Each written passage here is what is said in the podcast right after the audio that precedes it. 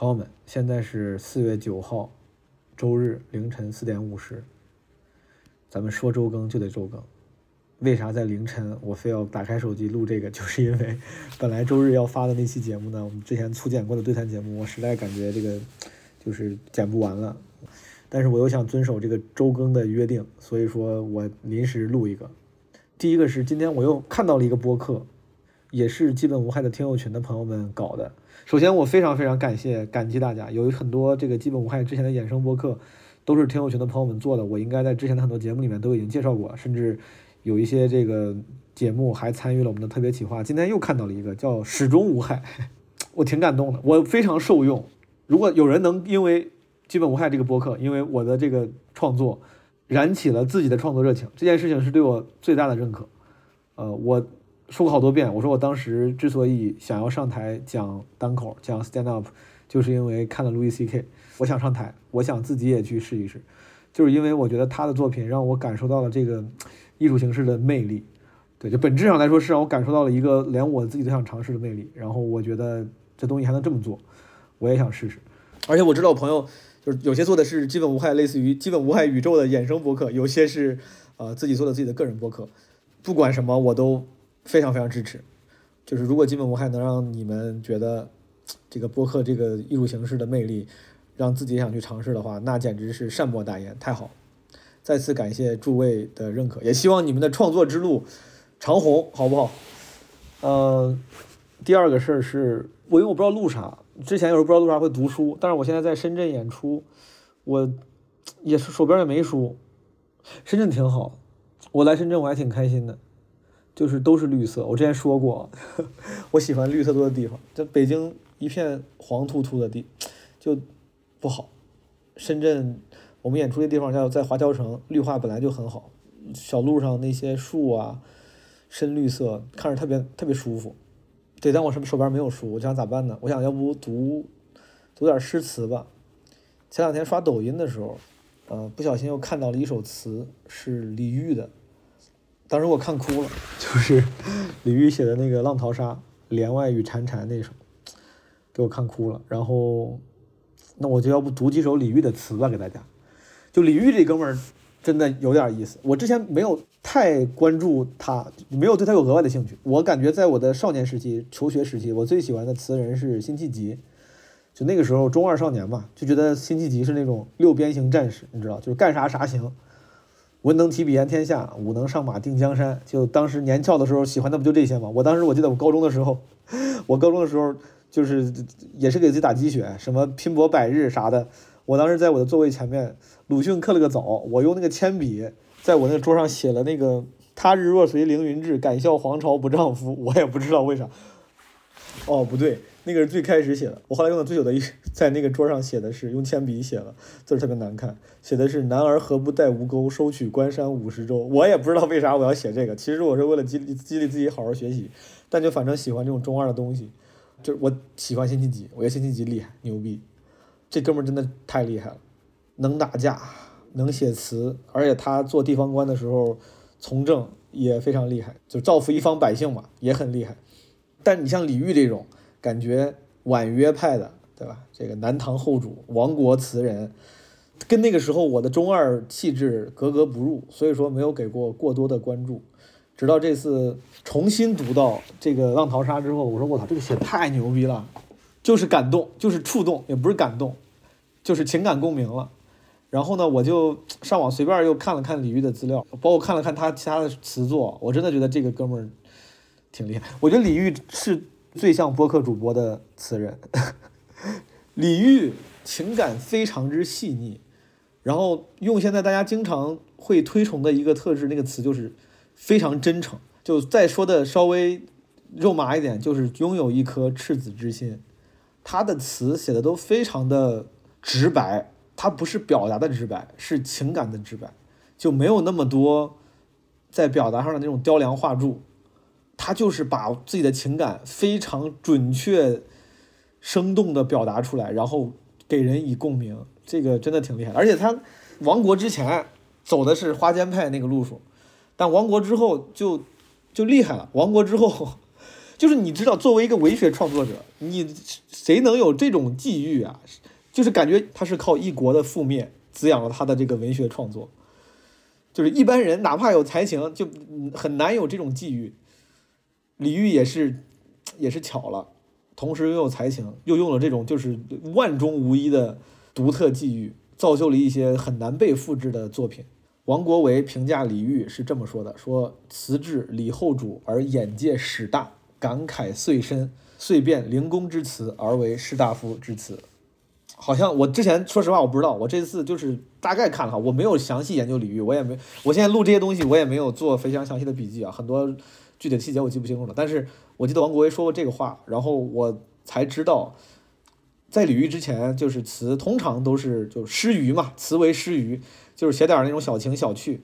因为李煜的这个亡国际遇滋养了一些非常视野开阔的创作之后，才其实启发了。后来北宋、南宋的一些牛逼的词人，可能包括我喜欢的辛弃疾，在李煜之前是没有这样的词作的，他几乎是承上启下的。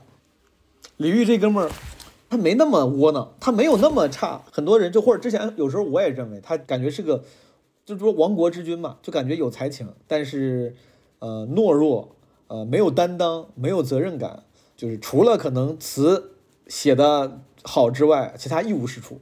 之前我一个大致的印象是是这样的，但其实这哥们儿也不是李煜挺倒霉的，他不是非要做国主，应该是清朝有一个诗人叫郭林，他写的一首诗里面还提了《南唐杂咏》，是这么说说说做个才人真绝代，可怜薄命做君王，说的就是李煜薄命做君王，对吧？听起来很矛盾，但就是就可怜生在帝王家这个人就是，就他本来没有要去争名夺利，这哥们儿。出来就想躺，他出来就想躺。当时五代十国，对吧？南唐地方也不大，李煜出来之后，他就天天就没有想要去争名夺利。然后他那个大哥，大哥叫啥？大哥那个李弘济，啊，是最有野心的。这个他当时为了让大哥不要搞他，大哥把他那个叔叔给搞死了。然后他说：“我操，这叔叔你能搞死？这别搞我！”他就天天在在那儿写各种。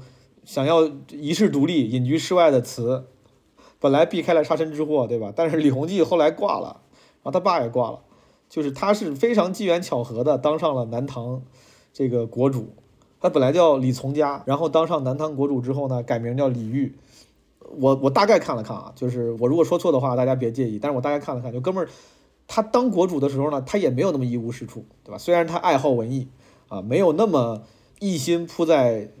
这个勤政爱民上，但在当时他的治理之下，其实也是也是治国的，这哥们儿也是治国的，不是天天荒淫无度，又是减赋税，又是什么呃实行一些新政。据说当时这个老百姓还都是很拥护他的，而且在感情方面呢，其实反正至少以我了解到的史料看啊，没有那么淫乱啊，对那个他的第一任老婆这个大周后非常非常用情，用情非常之深。给这个大周后写了非常多的词，有时候小别几天他都要写首词，包括有一首词很有名，《忆重山》，就是据说是小别几天的时候写的。但当然后来他大周后生病的时候呢，他又勾搭上了这个大周后的妹妹小周后，就跟小 A 子搞在了一块儿。就但这个人确实他是深情，就是深情也是真深情，多情也是真多情。这个多情，而且他还没有大家认为的那么滥情。大周后后来去世之后。之后四年吧，据说都是形容枯槁，就是饿的都瘦脱相了，还要拄拐走路啥的。就这哥们儿就没缓过来，就是一个又深情又多情，同时还有着赤子之心的这么一个不适合做国主的人。而且他那个南唐没打过赵匡胤，这说实话也不是说他一个人的问题，就赵匡胤当时确实太屌了，对 就是刚开始他们要好像要搞什么，搞那个叫啥后周、北周，我忘了。本来还要搞周，后来还要搞北宋，就很难搞。这哥们儿本来就面对的他就是一个地狱模式的副本，本来就很难打，对吧？不是说他这个号真的练得不好，他也努力了，然后最后这个被赵匡胤搞到了洛阳，做了一个这个亡国之君，但是后来被称为千古词帝了。我后来知道这个李煜其实被称为千古词帝，我看了看他的词之后，我真的觉得这这。不亏不冤枉，这个名副其实。我找了几首词，他应该写过，我不知道他写过多少。我我找了几首，我觉得还挺好的词，给大家分享一下。第一首叫《渔父》，这个渔父就是他当时为了显得自己淡泊名利啊，追求自由，为了让他的大哥李弘济不要搞他，就那个时代写的《渔父》。一照春风一叶舟，一轮剪缕一轻钩。花满渚，酒满瓯，万顷波中得自由。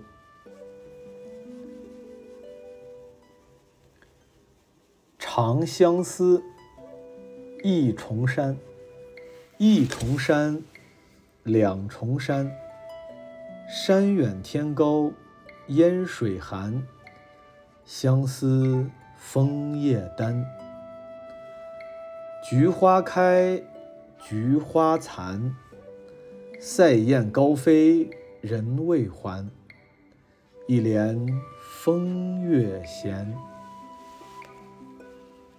这个一重山就是李煜给他当时的大老婆大周后写的。后来李煜亡国之后呢，亡国的时候写了这首词，叫《破阵子》。四十年来家国，四十年来家国，三千里地山河。凤阁龙楼连霄汉，玉树琼枝作烟萝。几曾识干戈？一旦归为尘虏，沈腰攀鬓消磨。最是仓皇辞庙日，教坊犹奏别离歌。垂泪对宫娥。李煜在做亡国之主之前，在他的这个创作生涯前期，还有一首词写的也挺好，叫《蝶恋花·春暮》。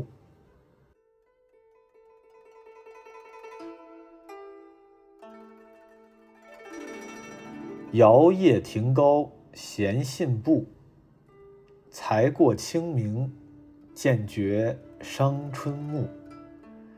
数点雨声风约住，朦胧淡月云来去。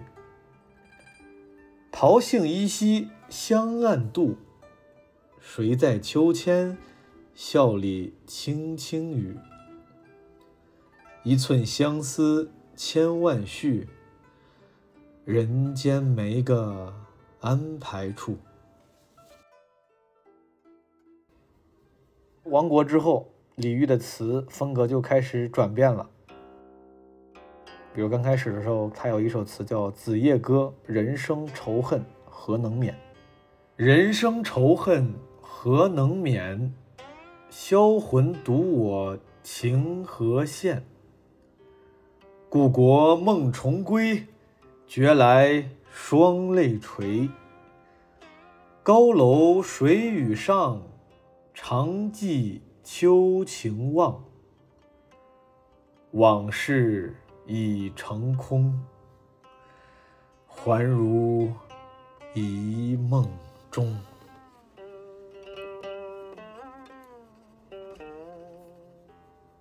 乌夜啼。昨夜风兼雨，昨夜风兼雨，帘尾飒飒秋声。竹残漏断频，这词儿这个字念啥？重新来一遍。昨夜风兼雨，帘尾飒飒秋声。竹残漏断频凄枕。起坐不能平，世事漫随流水，算来一梦浮生。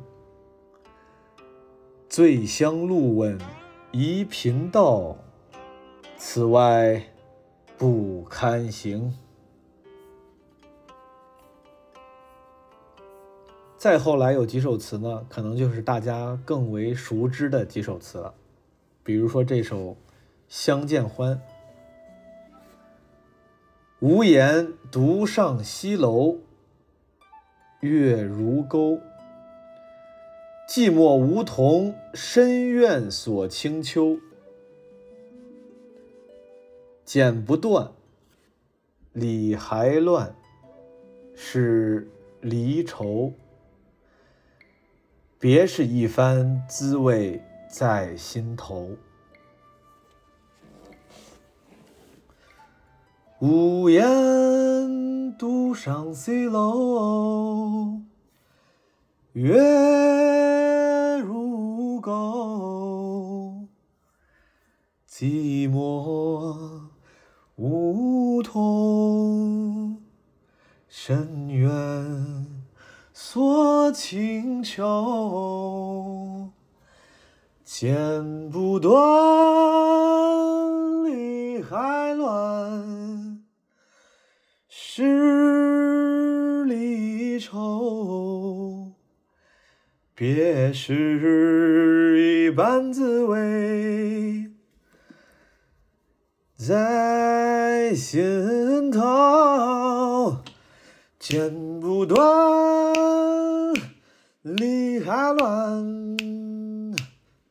哦，是是离愁，别有一番滋味，一番滋味，它萦绕在我的心头。哦哦，哒哒哒，噔噔噔噔噔，噔噔噔噔，不好意思，呃。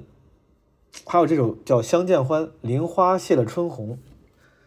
林花谢了春红，太匆匆。无奈朝来寒雨，晚来风。胭脂泪，香留醉，几时重？自是人生长恨。水长东，倒数第二首，我要分享倒数第二首，就是我最喜欢的这首词，叫《浪淘沙令·帘外雨潺潺》。我其实非常不愿意读这首，本来说实话，我这朗诵就跟大家读着玩的，但这个这首词太好了，我觉得我怎么读都读不好。帘外雨潺潺。春意阑珊，罗衾不耐五更寒。梦里不知身是客，一晌贪欢。独自莫凭栏，无限江山。别时容易，见时难。流水落花春去也，天上人间。我当时是就看到这句“梦里不知身是客，一晌贪欢”的时候，我不知道为啥就特别特别受触动，有共鸣。当然。李煜写“梦里不知身是客，一场贪欢”时候，心里的痛苦和悲楚，可能是远远大于我这种小情绪的。但可能这就是优秀作品的力量，它可能让很多人有自己的解读、自己的连接。我当时突然觉得，朋友们，就是我从十八岁离开郑州之后，就一直我的家乡，离开我的家乡之后，就就一直其实就是客居在外。上学在国外，回来之后，上海住几年，北京住几年，就其实一直在客居他乡。这个梦里不知身是客，一晌贪欢，其实很，我觉得很准确的形容出了有时候身在他乡漂泊，但同时 have fun 之后的那种心情。Anyway，最后一首其实对我来说我感触有限，这首词呢被称为李煜的绝命词。也是他这个所有词作里面受呃赞誉最高，呃，就是他的巅峰之作了。但因为气象过于宏大，以我目前的人生经历，不是特别能够完美共情他那个深沉的情感。就是这首《虞美人》：春花秋月何时了？春花秋月何时了？往事知多少？小楼昨夜又东风，故国不堪回首月明中。雕栏玉砌应犹在，只是朱颜改。问君能有几多愁？恰似一江春水向东流。开篇就是两个绝世之问，人类永远无法回答的两个问题：春花秋月何时了？往事知多少？这哥们儿就写完这首词，当天晚上就挂，就就走了。李煜七夕生的，七夕死的，七月七号。他每年自己过生日的时候都会搞 party，都会搞点什么那个就就就是装置艺术。当时应该是他四十二岁那年，四十二，interesting choice of number。那年他他搞 party 的时候就找人唱他写这首词，然后这个酒宴未了，千机已至，party 没开完呢，千机药就送过来了。千机药是当时这个三大毒药之一，剧毒，有人说毒药之首。吃完之后就是面容可怖，对吧？什么肌肉痉挛，非常之痛苦，就人的头和脚会就会因为腹部剧痛，所以头和脚会像个弯弓一样顶在一起，所以说被人称之为千机啊。千机就是古代的这个织布机嘛，就是人的这个形状，痛苦之后惨死的形状像织布机。李煜死于了自己的四十二岁生日啊，七夕那天。我看完这个李煜的故事，包括之前辛弃疾的故事，这些真的都很适合拍电影，就太适合拍电影了，就太有魅力的人物，太过于戏剧化的一生，不知道为啥没人拍，是不是这个就是时间跨度太大不好拍？还是挺希望能看到有人把类似于像李煜、辛弃疾这样历史中真的在某些方面有魅力、有戏剧性的故事可以呈现一下。OK，不说了，就给大家分享了这些词。我这朗诵不咋样，而且我也没练。我这大半夜四点多、五点多了，现在五点多了，朋友们，这个不要苛责我，好不好？如果大家对李煜感兴趣的话，真的可以去了解一下。最后一个事儿，虽然我这次没拖更，对吧？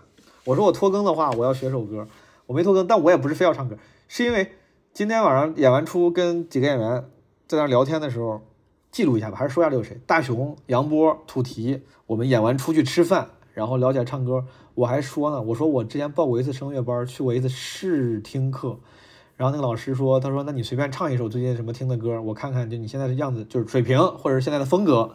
我当时那两天正好在听那个《孤独患者》，我就唱了《孤独患者》。老师说，他说怎么唱歌总跟唱戏一样，你怎么总拐？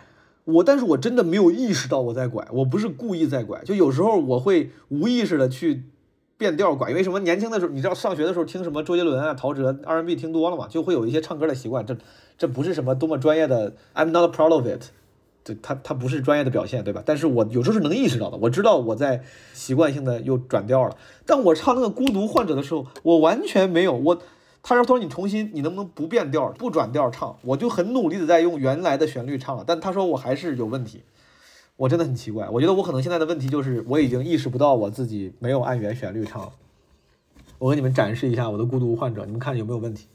欢笑声、欢呼声，炒热气氛，心却很冷。聚光灯，始终蒙恩，我却不能喊等一等。我真佩服我，还能幽默。掉眼泪时用笑掩过，怕人看破，顾虑好多。不谈寂寞，我们就都快活。我不唱声嘶力竭的情歌，不表示没有撕碎的时刻。我不曾摊开伤口，任再割愈合，就无人晓得我内心挫折，或像个孤独患者，自我拉扯。外向的孤独患者，有何不可？笑越大声，越是残忍。挤满体温，室温更冷。万一关灯，空虚扰人，我却不能喊等一等。你说你爱我，却一直说说我不该。我在角落策划逃脱，这也有错，连我脆弱的权利都剥夺。我不唱声嘶力竭的情歌。不表示没有心碎的时刻，我不曾摊开伤口任再割愈合，就无人晓得我内心挫折，或像个孤独患者，自我拉扯。外向的孤独患者有何不可？这后面怎么怎么唱的？我不要声嘶力竭的情歌，来提示我需要你的时刻。表面坚定并不是保护色，反而是要你懂得。我不知为何，我像个孤独患者，自我拉扯。外向的孤独患者需要认可。哟，这次肯定录够了吧？我是找话说呀，朋友们，我生怕跟的太短，显得太就太不用心了。就这样，朋友们，拜拜。